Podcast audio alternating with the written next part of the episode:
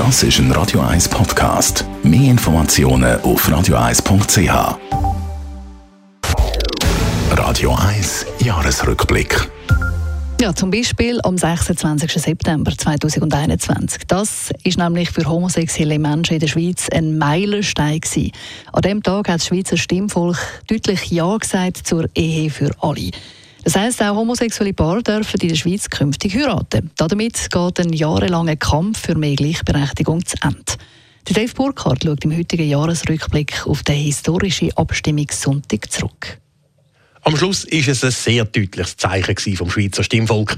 64 Prozent der Stimmbevölkerung haben Ja gesagt zur Ehe für alle und auch alle Kantone haben zugestimmt. Die Ehe wird damit neu allen Partnern offenstehen, unabhängig des Geschlechts der Partnerinnen oder Partner. Der Bundesrat begrüßt diesen Entscheid, denn der Staat soll den Menschen nicht vorschreiben, wie sie ihr Privatleben zu gestalten haben. Sagt die zuständige Bundesrätin und Justizministerin Karin Keller-Sutter am Abend vom Abstimmungssonntag. Das Ja sei auch eine Form von Anerkennung. Wer sich liebt und heiraten will, soll das künftig tun dürfen. Der Staat soll den Menschen nicht vorschreiben, wie sie ihr Privatleben zu gestalten haben.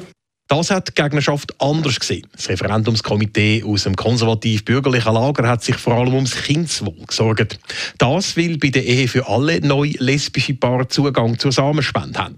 Das will verhindern hat unter anderem die Obwaldner SVP-Nationalrätin Monika Rüeger umstrittenen Thema, das Kindeswohl, hat man nicht richtig aufnehmen Man hat halt immer nur die Lesben und die Schwulen vorher angestellt und nicht die Samenspende.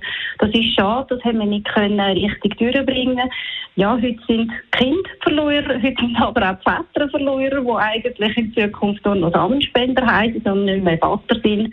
Dem Argument ist dann aber nur ein guter Drittel von der Stimmbevölkerung gefolgt. Die anderen knapp zwei Drittel haben der Ehe für alle zugestimmt, 16 Jahre nach dem Jahr zur eingetragenen Partnerschaft. Das Jahr vom 26. September 2021 sei ein wichtiges Signal, sagt Daniel Stolz, Co-Präsident vom Ja-Komitee. Mit dem hat die Schweizer Bevölkerung bestätigt, dass mein Ja, ich will in guten wie in schlechten Zeiten genau gleich viel wert ist gegenüber meinem Mann wie das von einem heterosexuellen Paar. Ich danke der Schweizer Bevölkerung für das klare, klare Zeichen. Und für den Co-Präsident der SP Schweiz, den Cedric Wermuth, hat die Stimmbevölkerung an diesem Tag gezeigt, dass es auch in der Schweiz höchste Zeit ist für die Ehe für alle. Das haben alle Menschen verstanden. Jeder von uns kennt das homosexuelles Paar.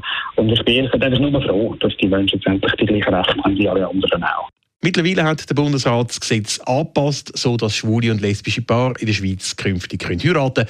Und zwar ab dem 1. Juli 2022. Dave Burkhardt, Radio 1. Der Radio 1 Jahresrückblick. Auch jederzeit zum Nachlesen auf radio1.ch.